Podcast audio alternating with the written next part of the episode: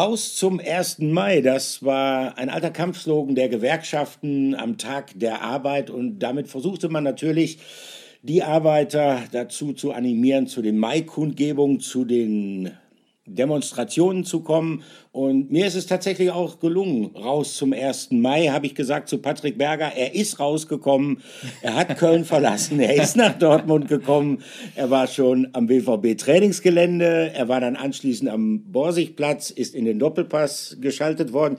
Ja, und jetzt ist er, und darüber freue ich mich, weil das äh, ja relativ selten ist, dass wir uns mal vis-à-vis -vis gegenüber sitzen, wenn wir eine Folge der Dortmund-Woche aufzeichnen. Aber jetzt ist er bei mir und trinkt einen, ich hoffe, guten Kaffee, Patrick. Ja, wunderbarer schwarzer Kaffee hier. mm. Ohne Zucker und ohne Milch mache ich ja immer. Weiß ja, nicht, das sieht, sieht, man dir an, das muss man sagen. Man, ja. sieht man ja an. Der Heißsporn, der Heißsporn. Ähm, ja, auf jeden Fall freut es mich, Olli, dass wir hier äh, zusammen in Dortmund sitzen, nicht äh, weit weg vom Borsigplatz. Ähm, mhm. Haben wir gerade eben noch Sport 1 auf und die Highlights laufen. Wir nehmen am Sonntag auf und äh, morgen ist ja ein 1. Mai, äh, der, glaube ich, für unsere Hörerinnen und Hörer vielleicht ein bisschen Frust und ja, Frustbewältigung ist. Ne? Vielleicht kann man auf erste ja. Mai-Tour gehen mit dem einen oder anderen Pilzchen mehr, weil man dann doch wieder die Meisterträume darin ertränken muss. Genau. Es war viel los am Wochenende und wir haben viel aufzuarbeiten. Ne? Ja, vielleicht hilft dann tatsächlich dem einen oder anderen dann ein Maibock gegen den Frust, der sich dann doch aufgebaut hat am Freitagabend beim kleinen Revierderby, beim Spiel des BVB in Bochum. Und ähm, ich meine, logischerweise, es gibt äh, ein großes, übergreifendes Thema, über das quasi spätestens seit Schlusspfiff im Vonovia Ruhrstadion ähm, ununterbrochen gesprochen wird und was wahrscheinlich auch noch ein paar Tage länger äh, die Gemüter erhitzen wird. Hier kommt unser Aufreger der Woche. Aufreger der Woche. Ja, natürlich ist es die Szene, über die alle sprechen im Nachhinein. Die 65. Spielminute. Karim Adeyemi ist im Strafraum, bekommt den Ball zugespielt und wird umgesäbelt, so deutlich muss man sagen, von Danilo Soares, ähm, der ja, hinterher übrigens nichts zu der Szene sagen wollte. Ich hätte versucht, auch mit äh, Soares in der Mixzone zu sprechen, ihn vor die Kameras zu bekommen, aber er hat äh, gesagt, er wollte nicht. Ich glaube, er, er weiß wahrscheinlich auch, wieso. es war eine äh, glasklare Fehlentscheidung natürlich vom Schiedsrichtergespann äh, um Sascha Stegemann. Es war am Ende die Szene, die alle natürlich aufregt. Anthony Losilla, der Kapitän vom VfL Bochum, der dieses Traumtor in der fünften Minute geschossen hat, der hat hinterher offen zugegeben, ja, wenn es da einen Elfmeter gibt, dann können wir uns nicht beschweren. Wir hatten schon extrem Glück in dieser Situation. Und das muss man natürlich so deutlich sagen. Am Ende dadurch nur 1 zu 1 gespielt, der BVB, und ähm, wahrscheinlich dann die Bayern vorbeiziehen lassen. Das ist natürlich eine Geschichte, die ähm, ja schon jetzt das Gesprächsthema Nummer eins ist. Und da wollen wir, glaube ich, jetzt auch ein bisschen mehr drauf eingehen auf diese Situation. Im Doppelpass haben wir eben auch äh, drüber gesprochen, Olli. Wie ist das möglich, dass man so eine Szene nicht sehen kann? Ich meine, das kann dem Schiri ja vielleicht mal passieren, aber ja. wenn man dann jemanden im Kölner Keller ja, sitzen hat, ja. das ist doch unerklärlich, oder? Ja, das ist definitiv so. Ähm, ich schicke es doch mal vorweg. Äh, es wird sicherlich nicht das einzige Thema sein. Patrick hat völlig recht. Es wird ein Thema sein, das naturgemäß äh, viel Raum hier auch bei uns in der Dortmund-Woche bekommen wird. das hat es sich verdient, dieses Thema. Aber es ist natürlich nicht das einzige Thema und und äh, wir haben das eben schon im, im Vorgespräch auch ähm, bei uns festgestellt. Wir beide gehören nicht zu denjenigen, die glauben, dass das der einzige Grund gewesen ist, warum Borussia Dortmund in Bochum nur 1 zu 1 gespielt hat und damit seine Meisterschaftschancen etwas geschmälert hat. Aber dazu später mehr. Kommen wir jetzt nochmal einzeln zu den Aufregern. Gehen wir chronologisch nochmal ganz kurz durch, weil es ist ja anschließend von drei Szenen die Rede gewesen, über die sich Borussia Dortmund mokiert hat. Einmal ähm, ja, ein, ein, ein Schubser, ein Stoßen von Philipp Hofmann, dem Bochumer Stürmer, an Emre Can, was der frühen Bochumer Führung vorausgegangen ist. Dann gab es äh, diesen großen Aufreger, diese Szene mit Soares und Karim Adeyemi. Ähm, da muss man sagen, das ist eine dieser Szenen, wo ein, ein Stürmer sozusagen sicherlich auch, und das ist wirklich das Einzige, was vielleicht ein klein wenig entlastend weiß Gott nicht für den Videoassistenten, aber vielleicht ein klein wenig entlastend für Stegemann zu sehen ist, wo Adeyemi natürlich auch ein Bein rausstellt, was äh, dann vielleicht unter Umständen so interpretiert werden kann, als ob er den Kontakt da auch irgendwo sucht. Trotzdem, ähm, wenn man die Bilder sieht, ist es eindeutig, wie diese Szene zu bewegen ist. Und zum Schluss gab es dann ja noch ähm, ja dieses ähm, Handspiel von Masovic im Strafraum, wo man aber, ich glaube, da sind wir uns beide einig, sagen muss, also das ist kein strafwürdiges Handspiel gewesen. Gleichwohl, die Aufregung beim BVB war riesig, riesig groß. Man muss sich das in Bochum so vorstellen, ein kleines Stadion, da muss logischerweise viel improvisiert werden. Die Mixzone, das ist diese Zone, wo dann anschließend die Journalisten ähm, Gelegenheit haben, mit den Spielern zu sprechen. Die findet sozusagen im Treppenhaus der Haupttribüne statt. Und da erschien dann Sebastian Kehl und war, war wirklich richtig, richtig zornig.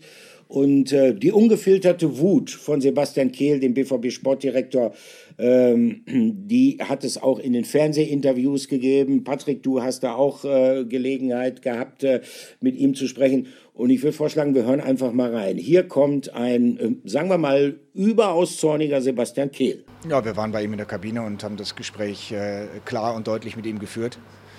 In dem Moment äh, hat er die Szenen scheinbar noch nicht gesehen, das weiß ich nicht. Ähm, er musste sich einiges anhören. Und ich finde es nochmal schade, dass äh, ein Schiedsrichter in so einer Situation mit den Hilfsmitteln, die er zur Verfügung hat, bei der Wichtigkeit, äh, die das heutige Spiel nun mal mit sich bringt und eine solche Entscheidung am Ende auch zur Meisterschaft vielleicht führen kann oder auch nicht, ähm, dass er sich diesem Hilfsmittel nicht bedient. Denn wir diskutieren jede Woche über Schiedsrichterentscheidungen. Und ich weiß, dass es unglaublich schwer ist für die Jungs auf dem Platz, richtige Entscheidungen zu treffen. Und dass es, dass es wirklich extrem schwer ist, ähm, auch immer richtig zu liegen. Und deswegen, ich mache den Jungs dann auf dem Platz auch keinen Vorwurf, wenn sie nicht alles sehen. Aber dass sie die Möglichkeit nicht nutzen, zumindest nachzufragen und, äh, und auch ähm, ihre, ihre Entscheidung nochmal zu überprüfen, das äh, halte ich für fahrlässig. Aber wir haben uns die letzten Wochen hingestellt, haben jede Kritik auf uns genommen. In jedem schlechten Spiel haben wir uns hingestellt und sind selbstkritisch äh, äh, mit uns umgegangen. Ähm, das war, glaube ich, keine Frage in den letzten Wochen. Ähm, und ja, wir haben in der zweiten Halbzeit auch nicht mehr die Konsequenz gehabt, ähm, auch nicht mehr so viele Torchancen gehabt. Bochum hat es unglaublich emotional gestaltet. Es war klar, dass es ein schweres Spiel wird. Ähm, wir hätten es vielleicht in der ersten Halbzeit an einer anderen Situation auch schon entscheiden müssen. Aber nochmal, es sind die Kleinigkeiten, die am Ende dazu führen. Ich will nicht wissen, was passiert wäre, wenn der FC Bayern heute hier gespielt hätte. Ja, Sebastian Kehl war auf 180, genauso wie der Rest natürlich auch beim BVB. Kaum einer, der jetzt nicht diese Situation genutzt hat, um natürlich darüber zu sprechen, sie deutlich anzusprechen. Ich finde vor allen Dingen den letzten Satz von Sebastian Kehl bemerkenswert, äh, wo er gesagt hat, man stellt sich mal vor, oder ich will nicht wissen, was los gewesen wäre, wenn das im FC Bayern passiert äh, wäre. Schwieriger Satz. Schwieriger, schwieriger Satz, Satz, ne? Ja. Finde ich auch. Weil gerade er hat, er hat, ich fand, er hat absolut nachvollziehbar argumentiert, aber äh, ernst zu sagen, man stellt sich mal vor, was passiert wäre, äh, wenn der FC Bayern hier gespielt hätte. Äh, das ist etwas, was äh, die Schiedsrichterszene ein klein wenig unter Druck setzt, um es mal vorsichtig auszudrücken. Ähm, alles andere ist für mich auch absolut nachvollziehbar, denn logischerweise, ähm, es ist nicht nachzuvollziehen. Warum? Wenn man die Möglichkeit hat, sich strittige Szenen noch einmal anzuschauen, sich zu vergewissern, warum von dieser Möglichkeit nicht Gebrauch gemacht wird. Und es ist noch weniger nachzuvollziehen, warum in dieser Situation, das wissen wir mittlerweile ja auch, Sascha Stegemann von Robert Hartmann, das war der Videoassistent im Kölner Keller, warum er in dieser Situation keinen Hinweis bekommen hat, zumindest noch mal drauf zuschauen. Ich meine, es ist klar, es gibt äh, ähm, die Anordnung für den Einsatz des Videoassistenten und die lautet so, wenn der Videoassistent nicht der Meinung ist, es handelt sich um eine klare Fehlentscheidung, dann soll er nicht eingreifen. Aber wenn man, und die sind zu zweit in Köln, also zumindest sind zwei Leute, dann sind noch, das haben wir ja auch im Doppelpass jetzt nochmal gesagt bekommen, zumindest gibt es zwei Schiedsrichter, die drauf gucken und die Szenen bewerten. Und dann gibt es noch zwei weitere Mitarbeiter, die sozusagen für den technischen Teil zuständig sind, die dafür sorgen, dass die richtigen Szenen diesen beiden Leuten vorliegen. Wenn man zu zweit also drauf guckt und dann zu dem Schluss kommt, dass die Entscheidung von Stegemann weiterspielen zu lassen, also zu sagen, kein Elfmeter, keine klare Fehlentscheidung ist, dann verstehe ich die Fußballwelt nicht mehr. Das geht mir tatsächlich genauso. Wir haben am Sonntag äh, und auch am Samstag alles versucht, äh, natürlich um mit äh, Dr. Robert Hartmann zu sprechen, eben der vierte äh, Offizielle, der im Kölner Keller saß, der am Samstag dann äh, übrigens mhm. nochmal eine richtige VAR-Entscheidung getroffen hat, in einem Zweitligaspiel mit ja. HSV-Beteiligung äh, äh, gegen Magdeburg. Ähm, aber Robert Hartmann wollte sich dazu nicht äußern, auch am Sonntag. Gut, da war eine private Geschichte, da hat äh, ein Kind von ihm Kommunion gehabt. Trotzdem ist sowas dann auch ein bisschen unglücklich. Es ist gut, dass äh, sich äh, Stegemann äußert, dass er sehr deutlich Absolut. wurde, dass er sagt, mir geht's beschissen. Wir hören da auch gleich mal rein, was Sascha Stegemann äh, zu der ganzen Geschichte gesagt hat. Aber trotzdem zumindest nochmal ein Zitat preisgeben äh, als DFB und das vielleicht zur Verfügung stellen, um ein bisschen mehr Akzeptanz ja. zu schaffen, weil das ist einfach eine Szene, die kann, glaube ich, am Ende keiner verstehen. Äh, die, die, die ist auch nicht so wirklich zu erklären, weil in so brenzligen Situationen, gerade fünf Spieltage vor Schluss, da gehst du einfach, ich sag mal, auch medien- oder öffentlichkeitswirksam raus, guckst dir das an, nimmst dir die nötige äh, Zeit. Am Ende wird das wahrscheinlich die Szene sein, so habe ich es heute auch im Doppelpass gesagt und ein bisschen Fett weg dafür bekommen, aber es wird wahrscheinlich die Szene sein, die Dortmund um die Meisterschaft bringt. Und das meine ich jetzt natürlich nicht dass das jetzt diese eine Szene ist, die am Ende komplett entscheidend ist. Ja, es ist schon so. Man muss natürlich aber trotzdem sagen, der BVB muss auch vor der eigenen Haustür kehren. Der BVB hat so viele Chancen gehabt. Der BVB hat äh, äh ja, von 48 möglichen Punkten, die man auswärts holen konnte, 24 liegen gelassen. Darunter ähm, gegen Kellerkinder wie Stuttgart, wie Schalke, wie Bochum nicht gewinnen können. Wir haben die Niederlagen auswärts äh, in Wolfsburg, ja. in Köln, ja. in Gladbach äh, im Hinterkopf da muss der BVB schon natürlich auch vor der eigenen Haustür kehren und, äh, und jetzt nicht so krass meiner Ansicht nach auf den Schiri gehen. Ja, die Entscheidung ist falsch, die ist nicht zu verstehen und auch nicht zu akzeptieren, aber äh, unterm Strich muss man sagen, und das, da fand ich Julian Brandt so bemerk, äh, bemerkenswert, er hat gesagt, mich ärgert vielmehr unser eigenes Unvermögen, als auf den Schiri draufzugehen. Und das ist schon eher selten gewesen jetzt an diesem, an diesem Wochenende, weil schon die äh, Marschrichtung der Dortmunder klar war, wer die Zielscheibe ja. war. Ne? Ähm, es war natürlich ähm, ganz klar, ich will jetzt nicht sagen die Ansage, aber es ist das Commitment, was ähm, der BVB und dazu zählt in erster Linie natürlich äh, die Führung mit Sebastian Kehl, dazu zählt auch der Trainer Edin Terzic und die Spieler,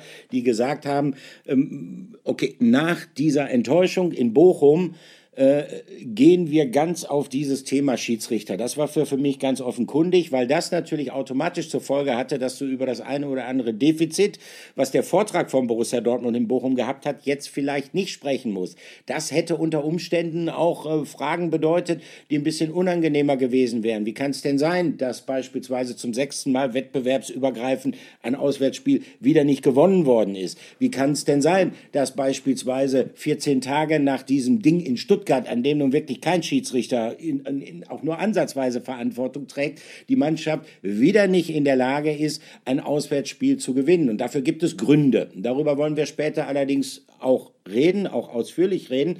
Nur noch mal zurück auf diese, auf diese Geschichte äh, Schiedsrichter. Ähm, ich bin völlig bei dir. Ich finde es gut und ich finde es richtig, dass Sascha Stegemann sich gestellt hat im Doppelpass.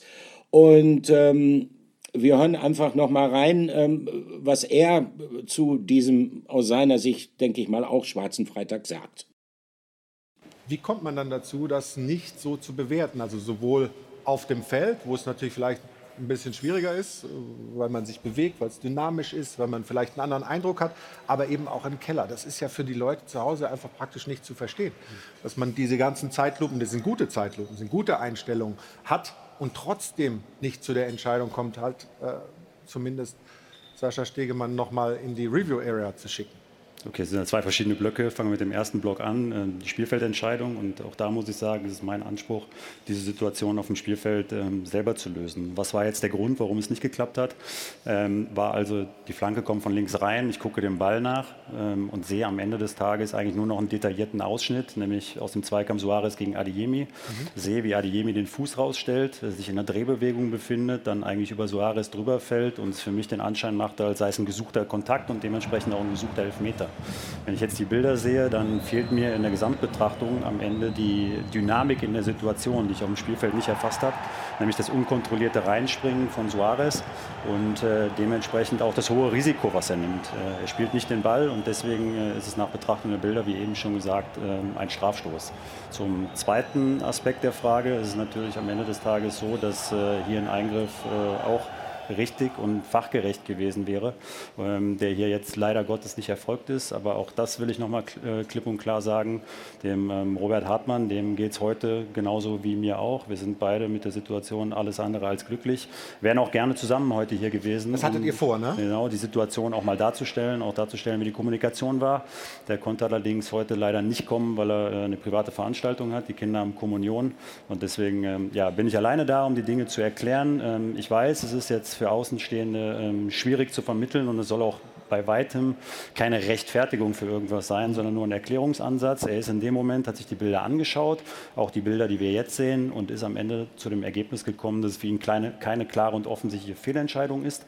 Und ähm, ja, das ist dann ähm, leider falsch, aber glaube ich dem System der Faktor Mensch immanent. Wenn ich die Bilder sehe, oft aus dem Keller, dann sitzt da ja nicht ein einsamer Hansel äh, und, und, und vor dem Monitor, sondern da sitzen ja viele Leute. Man hat dann so das Gefühl, da irgendeiner muss doch mal was sagen. Das, also das ist so schwer zu verstehen. Dass dann, oder ist es dann so, dass dann der VRR, in dem Fall Robert Hartmann, der da den Hut auf hat, dass dann niemand sich traut, da nochmal einen Input zu geben. Wie, wie, ist, wie, wie kann ich mir das vorstellen? Weil, weil wir alle stehen ja vor der Situation, dass wir sagen, okay, das ist so klar und, und mhm. wir können uns das gar nicht so richtig äh, erklären, warum ihr da gemeinschaftlich zu so einer Entscheidung oder so, so einer Nichtentscheidung gekommen seid. Ja, wie gesagt, kann ich gut nachvollziehen, aber vor so einer Station sitzen in Summe vier Menschen. Mhm. Zwei, die ausschließlich für die Technik zuständig sind, äh, die die Bilder einspielen, die vom Videoassistenten-Team, das sind also zwei weitere Personen, nämlich der Videoassistent und sein Assistent, ähm, dann angefordert werden, um die Situation entsprechend zu bewerten. So, und äh, die beiden, der Videoassistent und sein Assistent, sind eben am Freitagabend bei Betrachtung der unterschiedlichen Perspektiven eben zu dem Ergebnis gekommen, dass auch für sie maßgeblich ist, dass das Fußrausstellen von Adeyemi der gesuchte Kontakt ist und deswegen ist für, sich, für sie nicht ein klarer und offensichtlicher Fehler ist und haben mir deswegen auch nicht empfohlen, mir die Szene nochmal anzusehen. Ja, man merkt das schon deutlich, dass Sascha Stegemann natürlich äh, geknickt war, dass er sich äh, schon auch der Situation und auch dem äh, ja, ganzen Ausmaß auch bewusst ist. Ähm, wo ich ihm ein bisschen widersprechen muss, also er sieht es ja ein, dass das, dass das ein Elfmeter war, äh, nach klarer Sichtung der Bilder. Da dann wieder die Frage, warum sichtet er es nicht sofort? Ja. Äh, haben wir eben diskutiert. Äh, beim Handspiel Masovic bin ich voll dabei, wie du das mhm. auch gesagt hast. Ähm, das ist diese sogenannte Stützhand. Der Spieler ist quasi im Fallen, fällt auf die Hand, kriegt den Ball dagegen. Das ist dann insofern eine natürliche Abwehrhaltung. Das ist für mich völlig in Ordnung. Bei Emre Can sehe ich es aber anders wie Stegemann. Da hat er nämlich gesagt, äh, das ist für ihn äh, kein klares Foul, aber jeder weiß, der Fußball gespielt hat, wenn man in der Luft geschubst wird, dann ist es äh, auch im Mittelfeld ein, äh, ein äh, faulwürdiges ja. Äh, Vergehen und das äh, hätte man auch abpfeifen müssen. Und dann kommen die Bochumer gar nicht erst zu dieser, zu dieser 1 zu, 1 zu 0 Führung. Also da ist schon an diesem Wochenende sehr, sehr viel gegen den BVB ähm, ja, am Ende, am Ende ähm, ja, gefallen. Was man aber auch sagen muss, es gab Morddrohungen gegen Sascha Stegemann. Mhm. Stegemann war bei uns im Doppelpass, auch mit dem ein oder anderen äh, Personenschützer. Das muss man sich mal vorstellen, ähm, was für Ausmaße die ganze Geschichte hat. Äh, dazu hat sich dann der BVB äh, zu Wort gemeldet in Form eines ähm, Statements von Hans-Joachim Watzke, der sich da auch nochmal klar geäußert hat. Und äh, ich suche es gerade eben mal mhm. raus hier, Olli, oder hast du es im Kopf? Wir können es ja nämlich mal vorlesen. Ähm, ja, können wir ruhig mal wörtlich geben. Genau, da hat der äh, Aki Watz gesagt, Anfeindung jeder Art für Unglimpfung oder Drohung, sei es persönlich oder anonym über Social-Media-Kanäle, können wir aller Enttäuschung zum Trotz nicht einmal im Ansatz telefo äh, telefonieren, tolerieren. So, und der BVB hat auf der Seite nochmal bekannt gegeben, Stegemann habe sich entschuldigt und äh, damit ist die Sache jetzt auch äh, äh gegessen und äh, da muss man weiter nach vorne blicken. Also das nimmt schon ein Ausmaß an, was, was extrem krass war. Ich fand es auch am Freitag schon krass in den Katakomben. Es war wirklich eine sehr, sehr hitzige Stimmung. Äh, äh Stegemann musste, musste geschützt werden. Die BVB-Spieler und auch Betreuer äh, sollen gegen die Kabinentür getreten haben. Es wurde unfassbar laut. Terzic, Kehl, Reus waren alle in der Kabine. Und da hat dann Stegemann irgendwann auch schon gesagt, ich sehe das ein, ich habe hier einen Fehler gemacht. Mhm. Aber dass es dann so weit geht, dass Fans äh, da, da ja, die ja, Familie bedrohen ja. und ihn persönlich, das, das, wo sind wir da hingekommen? Ne? Also ganz ehrlich, ähm, man kann das nur immer wieder betonen und man muss es wirklich ganz deutlich sagen. Also tatsächlich sollte uns jetzt vielleicht jemand äh, zuhören, der auch wütend gewesen ist und der möglicherweise, also ich kann es mir fast nicht vorstellen, aber der möglicherweise dann auch in irgendeinem Social-Media-Kommentar übers Ziel hinausgeschossen ist. Freunde, es ist nur Fußball. Die handelnden Personen, und das gilt auch und gerade für die Schiedsrichter, sind Menschen. Das sind sogar noch mit vielleicht die mutigsten Menschen in diesem Geschäft. Die müssen sich permanent beschimpfen lassen. Die kriegen ständig um die Ohren. Die verrichten ihren Job in, in, in großen Drucksituationen. Und natürlich sind es mittlerweile Profi-Schiedsrichter, aber die verdienen nicht ansatzweise das, was die Spieler verdienen, im Schnitt zumindest nicht. Also haltet da wirklich den Ball flach und überlegt zweimal, bevor ihr so ganz ungefiltert euren Frust da zum Ausdruck bringt, äh, weil ähm, das kann sehr schnell dazu sorgen, dass tatsächlich äh, sowas wie so eine Hatzatmosphäre entsteht. Und also wenn ich tatsächlich höre, dass Stegemann äh, Personenschutz in Anspruch nehmen musste, dass er auch mit der Polizei gesprochen hat schon, äh, also das geht deutlich, deutlich zu weit. Äh, denn, wie gesagt, auch das ist, und darüber werden wir ja gleich auch noch mal reden, äh, auch das ist Fakt. Äh, seine Fehlentscheidung ist, weiß Gott, nicht der einzige Grund dafür, dass Borussia Dortmund da nur mit einem Punkt aus Bochum die knapp 20 Kilometer zurück nach Hause gefahren ist. Wir wollen ähm, noch mal ein bisschen über Fußball reden. Wir haben ja also bislang äh, eher über die Begleitumstände geredet. Reden wir doch mal über Fußball. Und wir haben erst überlegt, ähm, ah, so einen richtigen Spieler der Woche gibt es eigentlich nach diesem Ding nicht. Äh, sind dann aber zu der Einschätzung gekommen, Patrick, ähm, wir können tatsächlich jemanden zum Spieler der Woche machen, den wir zuletzt auch mal schon zum Spieler der Woche gemacht haben. Ähm, er hat ein Tor geschossen, das ist das eine. Er hat weitere Möglichkeiten gehabt, das ist das andere. Aber er ist auch gleichzeitig jemand, der so ein klein wenig polarisiert. Ne? Frag nach bei den Schiedsrichtern. Unser Spieler der Woche ist, ähm, ihr dürftet es erraten haben, Karim Adeyemi. Spieler der Woche. Ja, der Junge hat absolut einen Lauf zurzeit. Ähm, das ist jetzt äh, schon wieder ein Treffer gewesen in der sechs Minute. Gleich die Antwort auf Losia hat äh, Adeyemi dann einfach Lunte gerochen und das Ding ähm, reingehauen. Ähm, toller Treffer, wichtig natürlich ja. für den BVB und äh, überhaupt. Wir haben ja letztens schon über ihn gesprochen nach anfänglichen Startschwierigkeiten. Viele haben ihn schon als Fehleinkauf abgestempelt. Ist er jetzt pünktlich zum Saisonendspurt da und er ist aber trotzdem jemand, und deswegen reden wir weiterhin natürlich auch über unsere Aufregerszene. Er ist natürlich jemand, der polarisiert und ich habe da einen äh, ganz äh, ja, besonderen Verdacht, das habe ich auch in einem Sport 1 Kommentar geschrieben und ich weiß nicht, wie du, wie du das siehst, Olli, da kannst du ja gleich gerne was dazu sagen. Karim Adeyemi hat jetzt schon im Strafraum mehrere Szenen gehabt, äh, wo hinterher drüber gesprochen wurde. Wir dürfen nicht vergessen, in der Hinrunde das Spiel in Frankfurt, wo Adeyemi äh, wiederum ähm, glücklicherweise für den BVB keinen Elfmeter gegen sich gepfiffen bekommen hat, weil da hat der Lindström mhm. mit beiden Händen ganz klar im Strafraum umgestoßen. Deswegen kann man jetzt auch wahrscheinlich wieder sagen, mit ein bisschen Durchatmen, das gleicht sich vielleicht irgendwann in der Saison aus. Jetzt hat der BVB übrigens damals der gleiche Schiri, Sascha Stegemann, kein Elfmeter gegeben. Ja. Hinterher hat sich Adeyemi hingestellt. Ich hatte das Interview damals in der, in der Mixzone mit ihm geführt und hat gesagt, ja, das ist mir eigentlich egal, was die Frankfurter denken. Und äh, der Schiri lag da richtig hat sich dann ein paar Tage später entschuldigt und hat gesagt, das war vielleicht doch nicht so ganz korrekt von mir.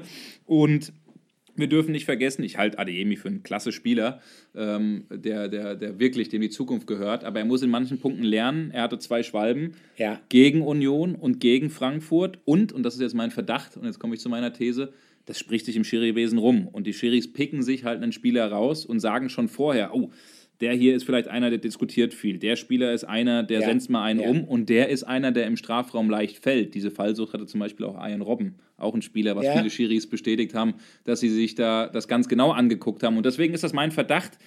Wahrscheinlich hätte Stegemann Elfmeter äh, gepfiffen oder wäre anders mit der Situation umgegangen, wenn es nicht diese Vorgeschichten bei Karim Adeyemi gegeben hätte. Ist möglich, zumindest wenn man dann auch äh, berücksichtigt, dass äh, Stegemann ja ähm, Opfer von Karim Adeyemi ganz persönlich geworden ist durch diese Geschichte mit dem Foul an Lindström, was er damals übersehen hatte, äh, Stegemann, und was natürlich dazu geführt hat, dass die ganzen Beschimpfungen, die er jetzt von den BVB-Fans kriegt, er damals von den Eintracht-Fans bekommen hat und dass es gleichzeitig eine Debatte gegeben hat, ob er überhaupt in der Lage wäre, als Schiedsrichter seinen Job vernünftig auszuhoben, wenn er solch eine offenkundige Szene nicht rechtzeitig beurteilen kann.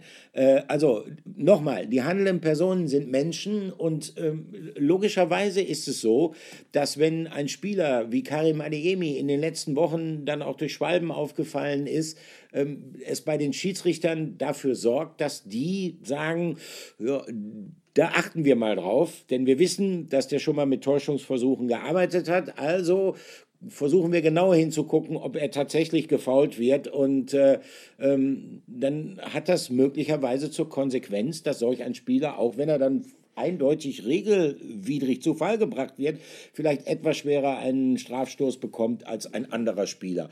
Ähm, das ist aber unabhängig jetzt von dieser Situation, die ohnehin nicht mehr zu ändern ist, etwas, was Karim Adeyemi einfach in den Griff kriegen muss. Denn er schadet damit auf Sicht seiner Mannschaft. Ähm, auch wenn man jetzt beispielsweise sagt, ja klar, ähm, das Hinspiel bei Eintracht Frankfurt, da hat äh, von seiner, ich nenne es mal ganz vorsichtig, Frechheit unterm Strich der BVB profitiert.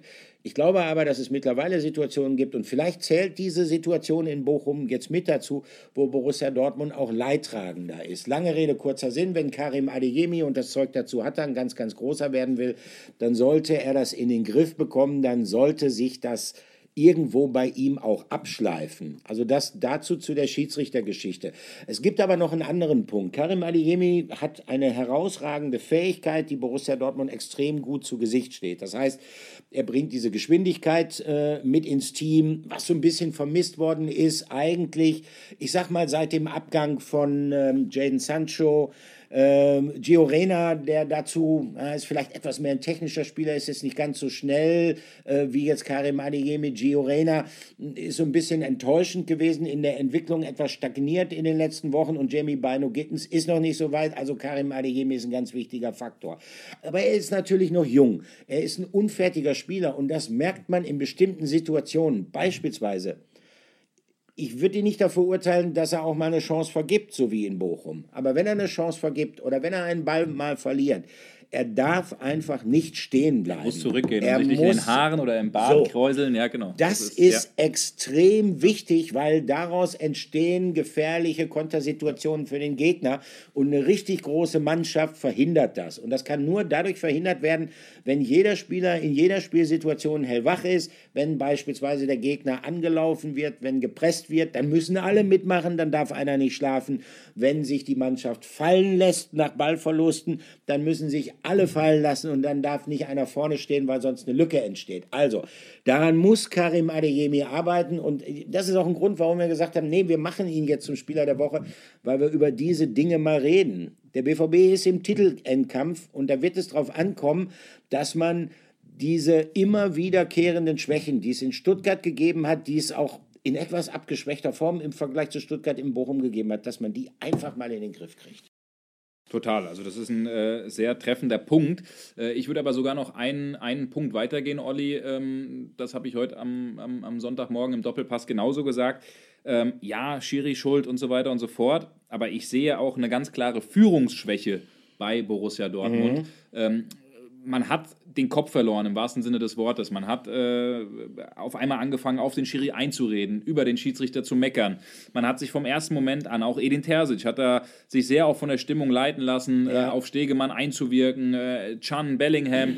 Und da muss dann einfach mal so auch in der, weiß ich nicht, 70. Minute, da muss dann ein Führungsspieler auch mal, auch mal auftreten und die Mannschaft vielleicht nehmen und sagen, Leute, wir haben jetzt eine Möglichkeit. Wir lassen uns vielleicht auch äh, kopfmäßig anstecken. Wir äh, gehen dann hier auch unter, also weil wir das dann auch mental nicht hinbekommen. Ja? Oder wir spielen mit kühlen Kopf. Wir erarbeiten uns Chancen. Ja. Wir sind die bessere Mannschaft. Wir schießen noch unser Tor.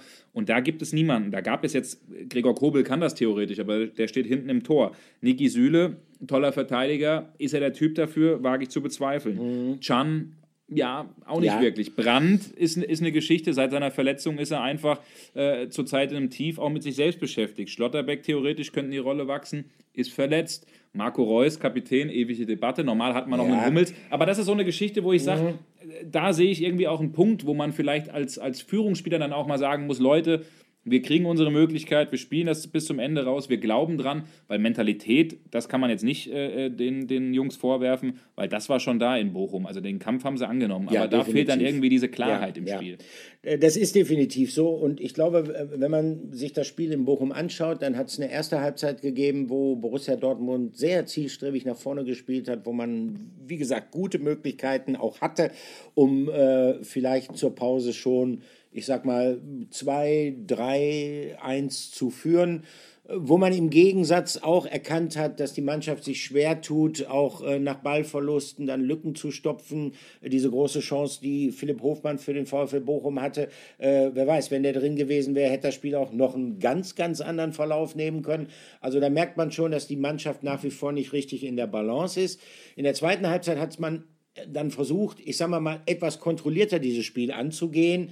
Ähm, denn der VfL Bochum, das macht der VfL Bochum immer. Der VfL Bochum versucht das Spiel wild und unberechenbar zu machen, weil dadurch werden sozusagen die spielerischen Unterschiede, die meistens immer zu Ungunsten des VfL Bochum angehen in der Fußball-Bundesliga, dadurch werden die irgendwo nivelliert. Und man muss sagen, es ist den Bochumern gelungen in der zweiten Halbzeit. Nicht unbedingt, weil die Leistung des VfL Bochum jetzt so top war, aber weil der BVB sich irgendwann in diesen Schiedsrichterdiskussionen verzettelt hatte und einfach die Linie verloren hatte. Auch Emre Can, von dem ich immer noch der Meinung bin, er ist, wenn überhaupt, ist er derjenige in der Mannschaft von Borussia Dortmund, der es vielleicht schafft, auch Mitspieler einzunorden, sie ehesten, immer, ja. genau, Mhm. sie immer wieder an ihre Pflichten zu erinnern. Auch der hat sich dann irgendwann verzettelt.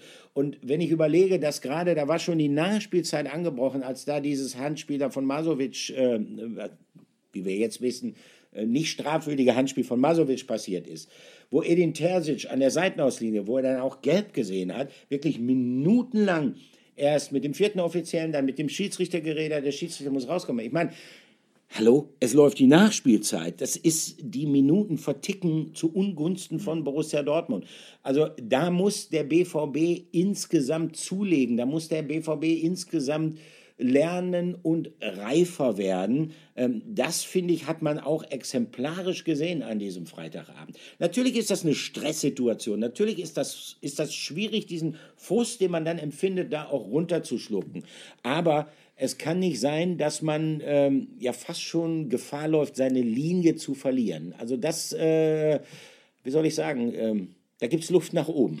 Ja, tatsächlich, auf jeden Fall. Das ist auch ein Punkt, den äh, äh, die Bosse, die, den, also die Kehl, Terzic, äh, Sammer, Watzke, übrigens war ganz interessant, Olli, die saßen äh, auf der Pressetribüne direkt über uns, also wirklich Reihe Ja. 1 und 2. Also da konnte man mal äh, wirklich sehen und miterleben, wie die da mitfühlen, wie die, äh, ja, wie die einfach auch auch mal schimpfen während des Spiels. Ja. Das, das, das ist auch mal ganz interessant zu sehen. Also Oh, das kann Matthias Sammer gut. Ja, das kann er gut. Also, Sammer hat auch, äh, man, man hörte ihn dann mal immer auf Rafa, immer auf Rafa, ja, weil die Bochumer nämlich erkannt haben, Ja, dass ja. man den Ball, weil Rafa Guerrero ist damit gemeint, natürlich auch Mhm. äh, äh, Schwachstellen hat im Defensivverhalten. Die haben dann auch immer äh, versucht, den Ball über die Kette zu spielen, hinter Guerrero und so sind sie zu Torchancen gekommen. Also das war mal ganz interessant, das so auch mitzu, mitzuerleben, wie die in so einem äh, Spiel mitgehen. Aber dieses Spiel gegen Bochum hat auch denen nochmal klar aufgezeigt und äh, das weiß ich, weil ich da auch mit einigen gesprochen habe, dass man sich äh, dahingehend gerne nochmal verstärken will, was auch nochmal Führungsqualitäten angeht, was einfach,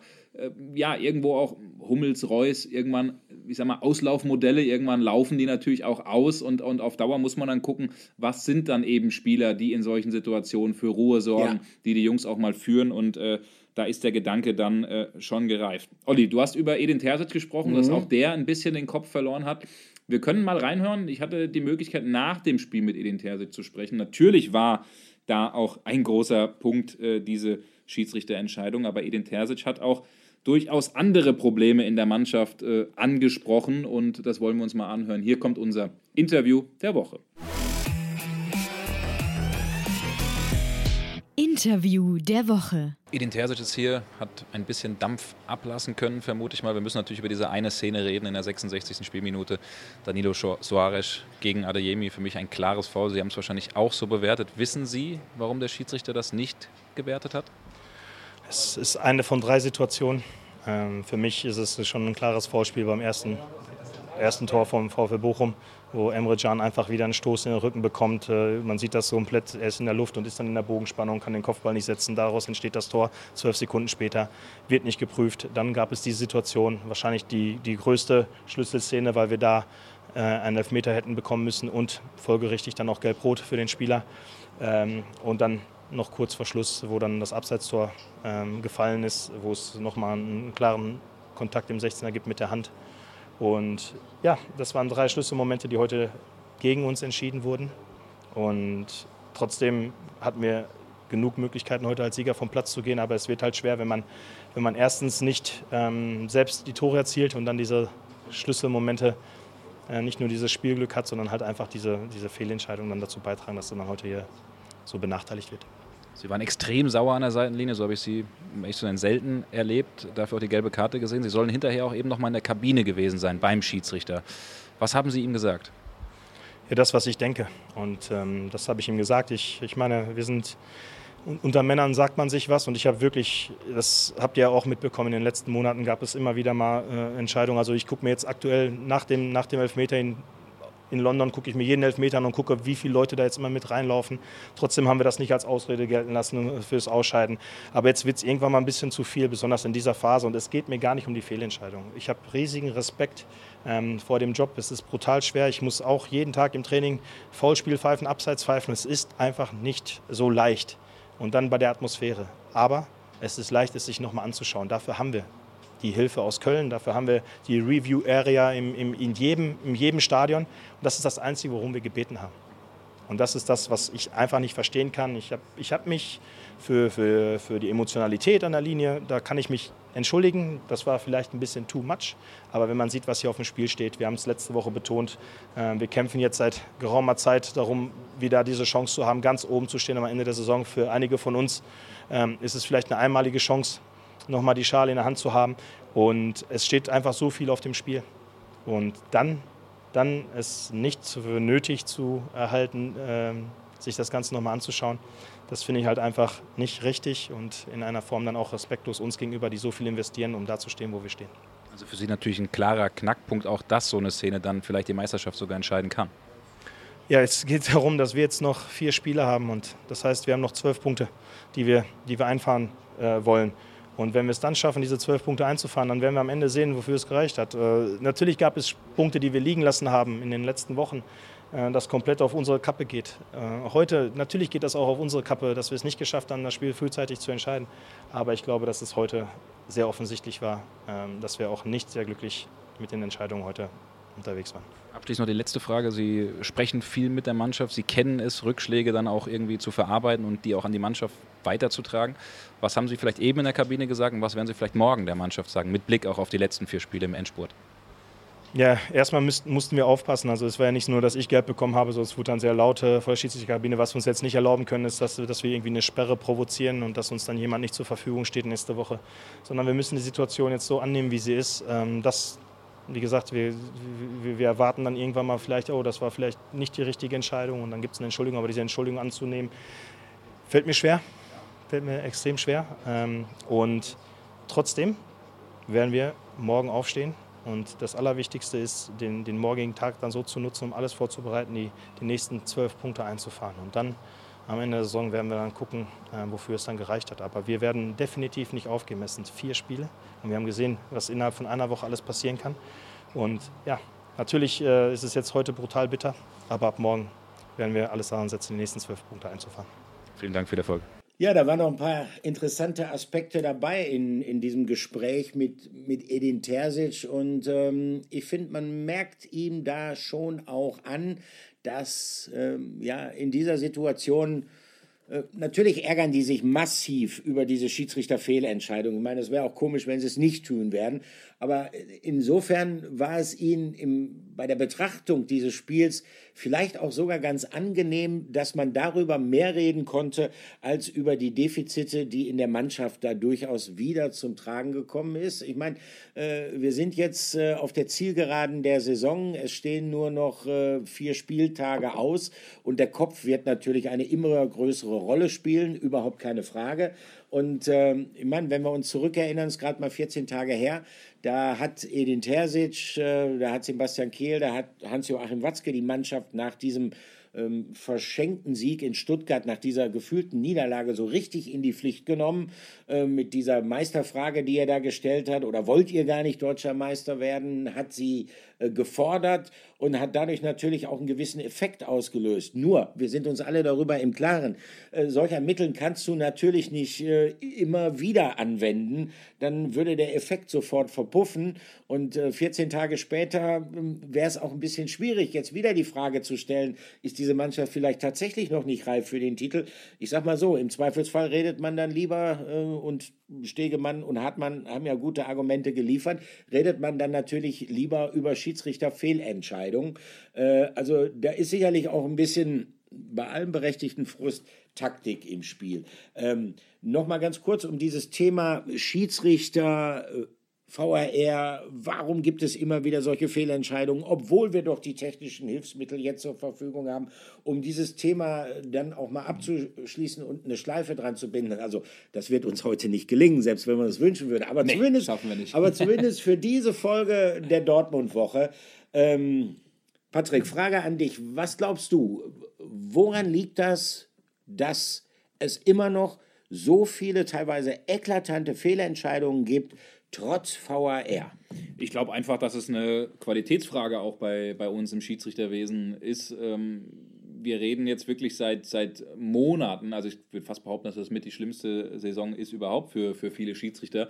Ja. Jede Woche über irgendwelche neuen Fehlentscheidungen. Wir haben fünf Jahre den VAR. Der VAR ist immer noch nicht optimiert. Der ist immer noch nicht perfekt. Der wird auch nie perfekt laufen. Aber ich habe sogar das Gefühl, dass der VAR zu mehr Diskussionen geführt hat, als es das vor dem VAR der Fall war. Und ähm, das ist schon eine Geschichte, die, die sehr, sehr fraglich ist. Ich habe äh, am Samstagabend und auch nochmal heute Morgen am Sonntag mit ähm, dem ein oder anderen aktiven Schiedsrichter in der Bundesliga gesprochen. Ich selbst, ich weiß nicht, ob das der eine oder andere weiß, ich habe auch mal früher als Schiedsrichter äh, gepfiffen, natürlich auf dem niedrigeren Niveau, ja, tatsächlich. Äh, Bezirksliga, äh, aber immerhin auch. Ich war damals ein bisschen ambitioniert und habe äh, bis, zur, bis zur fünften Liga, in, in, also bis zur Hessenliga, der höchsten Liga in Hessen, als Schiedsrichterassistent zumindest äh, gewunken. Da waren dann auch Aha. mal Spiele dabei, äh, wo man auch mal eine Beteiligung Darmstadt oder sowas hatte, äh, ganz früher. Also ich kann da schon mitfühlen, was da los ist und fühle da immer auch mit, wenn ein Schiri-Kollege oder Ex-Kollege einen, einen Fehler macht. Aber man muss das schon klar ansprechen und das sehen auch viele intern so, dass es irgendwo auch ein Qualitätsverlust ist, den es auf der Schiri-Ebene gibt. Und äh, wir sind ja alle immer sehr schnell äh, damit zu sagen, wenn es bei, bei Fußballvereinen nicht läuft, dann zu sagen, der Trainer ist schuld, ja. der Sportdirektor ist schuld, da braucht es mal einen Neuanfang. Warum nicht eigentlich bei den Schiedsrichtern? Also Lutz Michael Fröhlich, Jochen Drees, der den Schiedsrichter äh, VAR zu verantworten hat. Äh, äh, Sippel als Head Coach erste Liga, also das ist dann auch nochmal so ein übergeordneter Head Coach für die Bundesliga-Schiedsrichter. Ist es da nicht vielleicht mal an der Zeit, irgendwie eine mhm. Veränderung beizuführen? Weil ich habe das Gefühl, Viele Schiedsrichter sind verunsichert, auch was die Zusammenarbeit mit dem VAR angeht. Die gehen teilweise schon mit einem Gefühl rein, na hoffentlich geht heute alles gut, hoffentlich geht alles gut über die Bühne. Und da fehlt dann auch den Schiris das nötige Selbstbewusstsein. Und äh, es ist ja auch so, außer jetzt, wir nehmen mal einen Eitekin und einen Brüch, ja, die aber auch nur noch ein Jahr wahrscheinlich pfeifen dürfen. Um die gibt es ja eigentlich nie irgendwelche großen Diskussionen, ja. Ja, weil das einfach reife Schiris sind. Ja. Aber um den Rest, da, da, da ist dann einfach eine zu große Schwankung, eine zu große Inkonstanz. Und ich bleibe dabei, Respekt vor Sascha Stegemann, dass er sich da gestellt hat, aber wer in Frankfurt so einen krassen, krassen Fehler macht und wer jetzt auch noch in Dortmund so einen Fehler macht, da muss man dann vielleicht auch mal überlegen, braucht er nicht auch mal ein, zwei Wochen oder auch mal länger, für eine längere Zeit vielleicht mal eine Pause. Und das ja. ist halt eine Geschichte, weiß ich, wie du das siehst. Äh, ich bin jetzt auch nicht so extrem in dem Schiri-Thema drin, aber vielleicht brauchst du da irgendwie auch mal eine Veränderung äh, äh oben an der, an der Führungsspitze. Ja, das ist ja, das ist ja im Prinzip genau die These, die Manuel Gräfe auch vertritt. Mhm, hat ja. er ja jetzt am, am Samstag im aktuellen Sportstudio auch nochmal wiederholt. Er hat gesagt, okay, du musst halt sagen, äh, Leistungen, gute Schiedsrichterleistungen müssen belohnt werden, dann vielleicht mit mehr Einsätzen. Äh, allerdings schlechte Schiedsrichterleistungen müssen dann vielleicht auch sanktioniert werden, indem es ein paar Einsätze wieder gibt. Äh, es ist wohl tatsächlich so, dass die Einsätze oder die Zahl der Einsätze schon äh, im Vorfeld einer Saison feststehen und äh, das ist jetzt natürlich nicht unbedingt das allerdynamischste Modell. Nein. Das muss man sagen. Äh, darüber könnte man nachdenken. Auf der anderen Seite habe ich immer noch so ein bisschen den Eindruck, dass ähm, der VAR auch dazu geführt hat, dass die Schiedsrichter insgesamt äh, ein bisschen vorsichtiger geworden sind. Das heißt beispielsweise, nehmen wir mal, damit gibt es ja nicht zuletzt dank des VRR eigentlich die wenigsten Probleme mittlerweile, Abseitsentscheidungen. Früher ein großes Ärgernis gewesen. Äh, heutzutage zeigt diese kalibrierte Linie schon sehr, sehr klar auf, was ist Abseits und was ist nicht Abseits. Aber das hat natürlich auch zur Folge, und äh, da sieht man mal so diesen menschlichen Faktor, es winkt ja so gut wie keiner mehr abseits. Kein Schiedsrichterassistent oder Linienrichter zeigt die Fahne, auch wenn die Abseitssituation noch so klar erkenntlich ist. Und das führt dann manchmal zu Kuriositäten. Ja. Die Szene läuft weiter, es kommt noch zu Zweikämpfen, es kommt sogar noch zu Toren. Das ja. heißt, es entsteht eine Dynamik, die manchmal nur noch schwer wieder einzufangen und zu kontrollieren ist.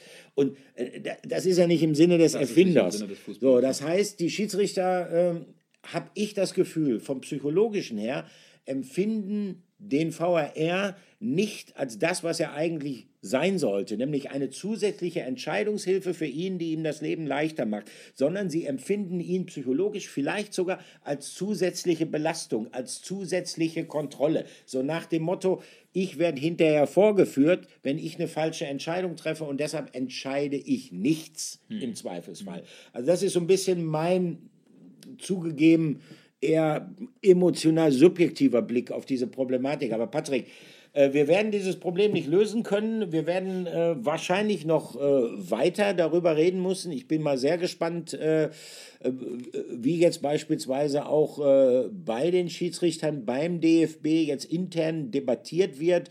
Gerade Hat auch den Fehler klar eingeräumt, auch der DFB nochmal? Ja, ne? natürlich, das ja. haben sie gemacht. Aber spannend ist jetzt natürlich auch, wie sehen die Schiedsrichteransetzungen bei den restlichen vier Spieltagen aus, wenn es jetzt wirklich um die Wurst geht. Ja, also ja. es gab dann ja auch teilweise, das muss man auch mal sagen, es gab ja Sachen, die meiner Ansicht nach so ein bisschen auch übers Ziel hinausschießen ja, Robert Hartmann, ähm, Videoassistent jetzt bei dem Spiel, ist ein bayerischer Schiedsrichter. Und dann gibt es natürlich Leute, die sagen, ja, aber den darf ich doch nicht auf ein Spiel mit Beteiligung von Borussia Dortmund ansetzen. Also wenn wir das Fass jetzt aufmachen, äh, also dann wird es aber richtig schwierig, da die, die, die ganzen Leute zusammen zu puzzeln, die dann ein Spiel leiten. Äh, wenn ich überlege, keine Ahnung, äh, Schalke 04 spielt gegen den VfB Stuttgart, äh, und befinden sich aber beide Vereine in Konkurrenz zu Hertha BSC und der TSG Hoffenheim. Das heißt, ich darf dann keinen äh, äh, Schiedsrichter oder keinen Videoassistenten aus Berlin einsetzen. Also dann wird Deutschland irgendwann zu klein. Also wir müssen auch mal die Kirche so ein bisschen im Dorf lassen. Ja. Jetzt müsste ich aber einzahlen. Ne? ja, genau, jetzt müsstest, du, jetzt müsstest du mindestens mal drei Euro einzahlen. Aber das ist ganz gut, Olli, dass du es ansprichst, weil ich habe mir gerade eben mal hier eine Nachricht aufgemacht. Mir hat heute gleich auf äh, Instagram jemand geschrieben, äh, aufgrund meiner Doppelpassschalte, da habe ich nämlich schon auch angesprochen, dass der BVB vor der eigenen Haustür kehren soll, bei aller berechtigter Schiri-Kritik. Und der meinte, Kritik an der Chancen, also ein Fan, Kritik an der Chancenverwertung der Mannschaft berechtigt, aber warum spricht man als Reporter nicht mal an, dass die Ansetzung im Keller mit einem Bayer sehr unglücklich war? Ja. Ähm, bei fast allen Spielen, äh, also ich bin bei fast allen Spielen dabei, sowas muss ich doch mal klar ansprechen. Kein Wort in keinem Bericht.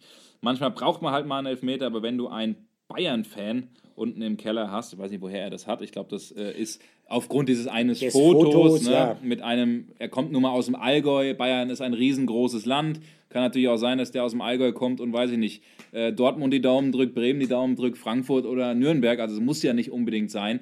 Das Foto ist natürlich unglücklich. Das hat er dann äh, von, hat man einen Vortrag gehalten. Das gibt es sehr, sehr oft, dass äh, Schiedsrichter Vorträge halten in anderen Schiedsrichtervereinigungen. Und dann hat er dann eben vom Abteilungsleiter der Bayern ein äh, Trikot, glaube ich, war es, in die Hand gedrückt bekommen. Mein Gott, ich habe auch schon vom BVB ein ja. BVB-Trikot bekommen. Ich habe äh, letztens bei Borussia Mönchengladbach äh, auf dem Jahres- äh, oder auf dem Jahresempfang habe ich einen Gladbach-Ball bekommen mit Unterschriften. Das ist jetzt am Ende, glaube ich, nicht dann ausschlaggebend, sodass man sagen kann, ähm, ja, der wurde da irgendwie bestochen oder sonst wie. Natürlich sieht das blöde aus. Ähm, natürlich, die Nachricht, die ich bekommen habe, ist nicht die einzige gewesen. Das waren einige Fans, die das angesprochen haben.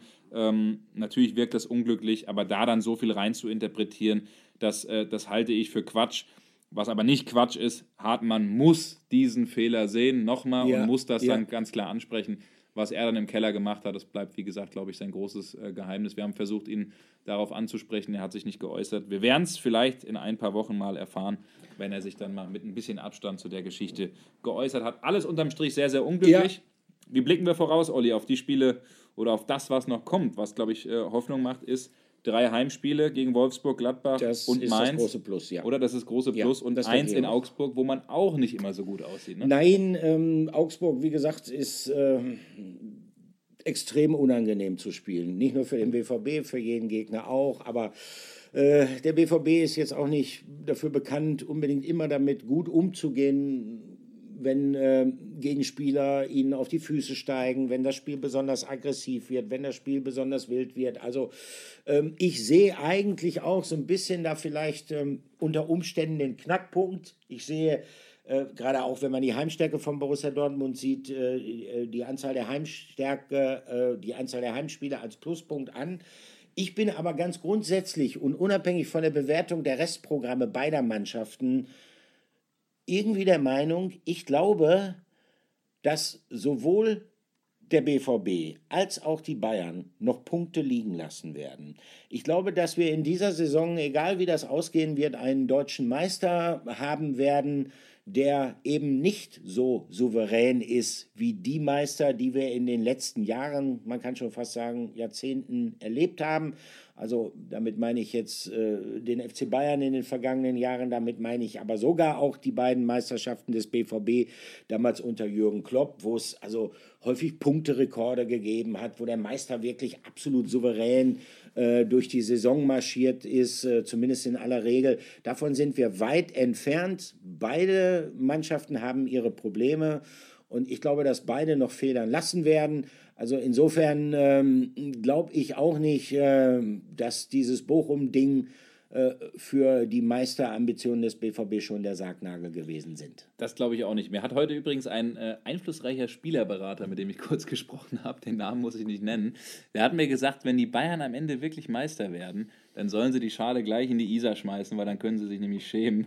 Das ist keine Meisterschaft am Ende, äh, für, für die sich die Bayern äh, feiern lassen müssen. Ja? Ich glaube, am Ende sich feiern lassen, wenn die BVB, das wäre wahrscheinlich auch schmeichelhaft, wenn der BVB Meister wird, aber ich glaube, äh, am Ende mehr los. Borsigplatz. Ja, du hast es ja heute angeguckt, den Borsigplatz. Ne? Da, da, da ist jetzt schon mehr los als am Marienplatz, was fußballmäßig äh, äh, Ja, angeht. ja. Ne? Also touristisch ist der Marienplatz natürlich, natürlich äh, belebter und ein bisschen mehr los, aber Allein aus Vermarktungsgründen, im Hinblick der Bundesliga, müsste der BVB eigentlich deutscher Meister absolut. werden. Und Olli, ich will auch mal von der Meisterschaft von, von Borussia Dortmund, ich durfte es ja noch nicht, du bist ja ein bisschen länger dabei, ich will auch von der Meisterschaft äh, des BVB am Borsigplatz berichten Ja. und f- feiernd vom, äh, vom Borsigplatz Genau. dann eben sonntags äh, äh, berichten in Doppelpass. Das ist, Danach ich, brauchst du eine Woche frei. Da brauche ich eine Woche frei. Die würde ich mir dann auch gerne nehmen, aber wir können es nicht heraufbeschwören, Olli. Ja. Ähm, wir können auch nicht wissen, was die Glaskugel hergibt. Es bleibt auf jeden Fall spannend, so viel können wir sagen.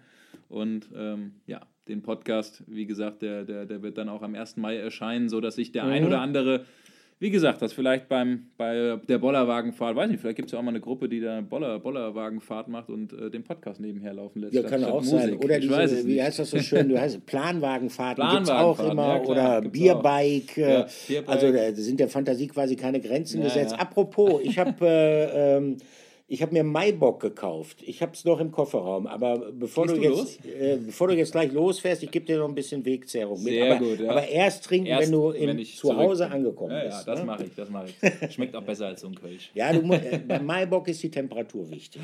Ist es Das kalt? lass dir von einem erfahrenen Maibock Ist es kalt oder ist es- Nein, leider nicht. Du Ja, musst gut. es erst noch in den Kühlschrank. Okay, okay. Was machst du, Olli? Machst du am äh, 1. Mai was? Gehst du, Äh, ich, du besuche einen, ja? ich besuche einen guten Freund und deshalb habe ich auch den Maibock gekauft. Sehr gut, sehr gut, sehr gut.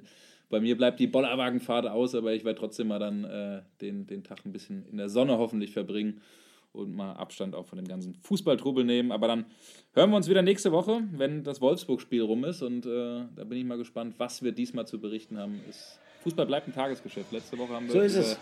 Die Meisterträume-Berichte, jetzt sind sie wieder kurz davor zu platzen. Wahrscheinlich sind sie nächste Woche dann wieder ja, aktuell. Das, ist, das, ist ja, das, ist ja das, das ist ja das Geile. Das ist ja auch das Geile an diesem Podcast. Die Themen werden uns so schnell nicht ausgehen. Und in dieser Saison habe ich das Gefühl, erst recht nicht. Ja. In diesem Sinne, macht's gut. Macht's gut. Ciao, ciao.